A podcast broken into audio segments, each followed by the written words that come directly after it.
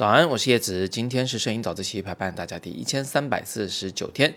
今天呢也是特别的日子，六一儿童节啊，早自习也晚发了。很多同学可能会认为叶老师是不是过节去了哈？其实不是，是因为昨天直播实在是太累了，那所以今天稍微推迟一点发错。啊，那今天想跟大家讲什么呢？还是讲拍孩子，好不好？呃，但是虽然说是拍孩子，其实我教你的这些方法也可以用来拍成人，可以一样的把这个成年人也拍出童趣来。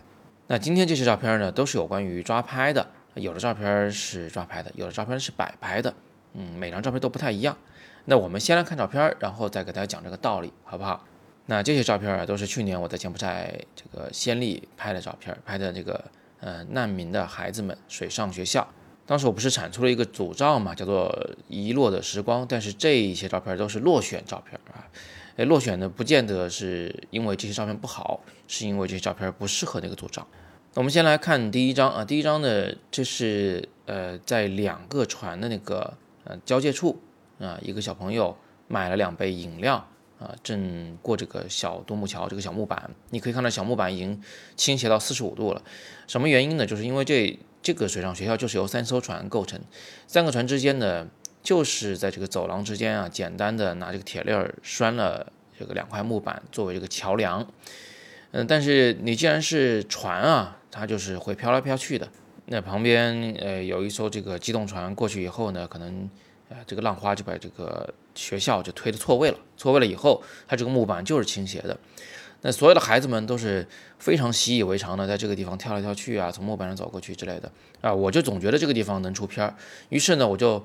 躲在这个阴凉处啊，因为我也拍累了嘛，我就坐在那个地方，然后举起相机对好焦，对在哪儿呢？我是对在那个呃扶手上的啊，然后我就一直在那等，等了多久？我大概等了十几分钟，才终于拍到了自己想拍的一幕啊。当然，每一个跳过去的孩子我都拍了照片，但是这个我最喜欢。这个孩子是在这个学校尽头的这个一间小房子、一个小卖部里面买了两杯这个糖水饮料。然后啊，打回来，呃，站在这个木板上摇摇晃晃，差点没摔倒的这么一个这个瞬间，这肯定是一个抓拍的画面嘛，这是一个所谓的决定性瞬间嘛。我喜欢这张照片，也是因为这张照片它非常生动，而且啊，这个不可重复嘛，你在那待多久也不可能再拍出这样一张照片了。这两杯饮料在这个逆光的状态下啊，那个蓝色非常漂亮。孩子呢又处在一个即将摔倒又没摔倒的这么一个瞬间，令人提心吊胆啊，很能抓人眼球。那这个抓拍啊，你可以回想一下，其实呢，并不是说我见到了一个精彩的场景，然后就立刻拿起来拍，而是我见到了一个精彩场景以后，我意识到在这个地方可能会出片儿，于是我就在那等，然后等到合适的人物出现时，按下快门。这个亨利·卡迪亚·布列松也经常用这种方法来拍照。那接下来第二张照片呢就不太一样啊，这张照片呢是一个被固定的场景，这三个孩子在前边接受惩罚，我在那儿呢，其实拍多久，这三个孩子都是一直在那儿的，所以你基本上可以认为呢，这就是一个半静态的场景啊，我多的是时间在这里拍很多的照片，呃，在这种情况下呢，我们其实也会小小的有点这个抓拍，呃，看看三个孩子他们的表情动作什么时候更合适。那这张照片我喜欢的原因呢，就是因为左边那个小姑娘，她那个手啊被罚着要举在那个白板上嘛，对吧？呃，累了，她在自己看自己的手，可能有手上有些痕迹。然后最右边那个小男孩呢，调皮是吧？他是被罚的最重的，手要去搬着上面那个木板，这个搬久了很累的啊。然后他呢，可能也是累了，就把那个头往后面一仰，变成一个无头人啊，也挺有趣。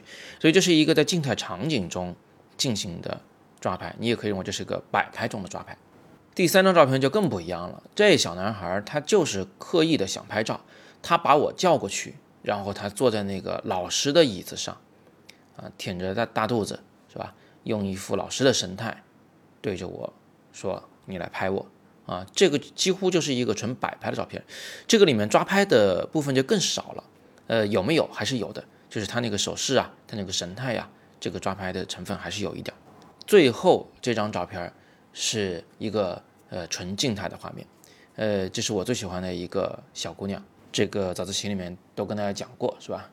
呃，这小姑娘呢就可能很累，然后她可能这个就就喜欢趴在一些东西上面呃，我就拍了很多他趴在各种各样东西上的照片，这是其中一张，趴在教室尽头的那个水桶，啊，然后就在那儿啥也不干，啊，哎，我就在那儿这个看了很久啊，拍了这张照片。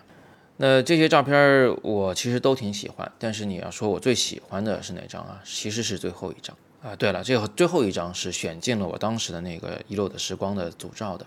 那么在这里呢，我就想借这几张照片给大家讲一个道理啊，什么道理呢？就是你不要老觉得拍什么照片都得要决定性瞬间，嗯，那种瞬间确实是不可重复的，呃，确实是，哎呀，就是你一旦抓到啊，这就是孤品。但是这个世界的很多美、很多情感啊，它会藏在一些嗯半静态的或者是纯静态的一些场景中。这个时候你拍照。早一秒，晚一秒，早一分钟，晚一分钟，其实关系不大啊，所以这谈不上什么决定性瞬间。但是如果你一味的去追求决定性瞬间，你很可能会错过这种比较细腻的情感，呃，你可能会走入另一个歧途。